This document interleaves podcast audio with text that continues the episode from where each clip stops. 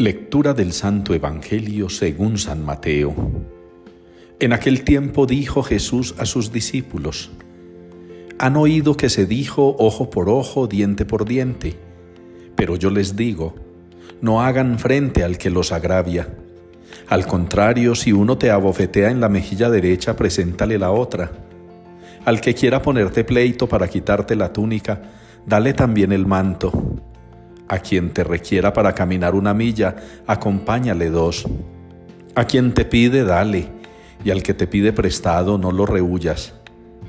Han oído que se dijo, amarás a tu prójimo y aborrecerás a tu enemigo.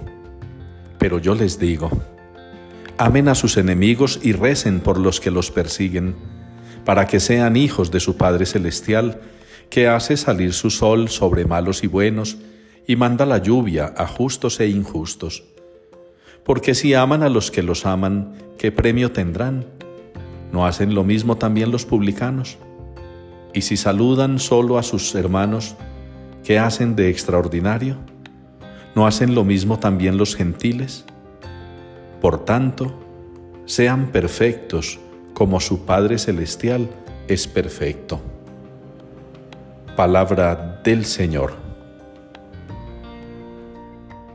El Señor es compasivo y misericordioso. Es la respuesta que nos une hoy en la liturgia al Salmo 102. El Señor es compasivo y misericordioso. Y quizá uno de los atributos que más recordamos de Dios es su poder. Siempre escuchamos en las oraciones, en la Eucaristía, antes de la bendición final del sacerdote, que Dios es todopoderoso, que Dios es omnipotente, que Dios es omnipresente.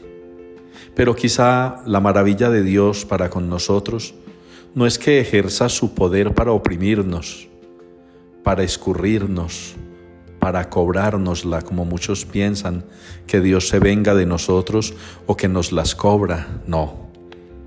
Los grandes atributos de Dios, aparte de estos que les he mencionado, su omnipresencia, su omnipotencia, son la compasión y la misericordia. De eso trata la palabra toda de este domingo, la misericordia del Señor, la compasión, que son los atributos que Dios practica con nosotros constantemente y que nosotros deberíamos poner en práctica con los demás. Un mal enfoque del Evangelio nos pudiera llevar a pensar que el Señor nos está pidiendo mucho, porque de verdad mal interpretado el Evangelio viviríamos en una comunidad cristiana en la que sería campantemente el rey, la injusticia, el mal y eso que nosotros llamamos civilmente la impunidad. Cuando uno se acostumbra a aguantar, a soportar, a dejar que el otro haga y deshaga con uno, le está dando alas para que sea injusto, aprovechado, abusivo. A veces pasa en la iglesia nos venden el argumento de un evangelio mal predicado y mal interpretado y nos llevan a dejarnos hacer, a dejar que abusen de nosotros y nos maltraten, porque el Señor nos pidió dejarnos hacer. El Señor no nos ha pedido que nos dejemos hacer. El Señor lo que nos ha pedido es que no nos igualemos con el agresor, que si nos roban no nos igualemos cobrando venganza al robar, que si nos matan un ser querido no nos igualemos con el asesino buscando asesinar a alguien más.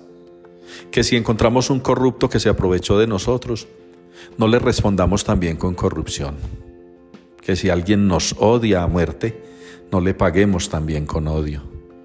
Eso es a lo que nos invita el Evangelio, a ser compasivos y misericordiosos.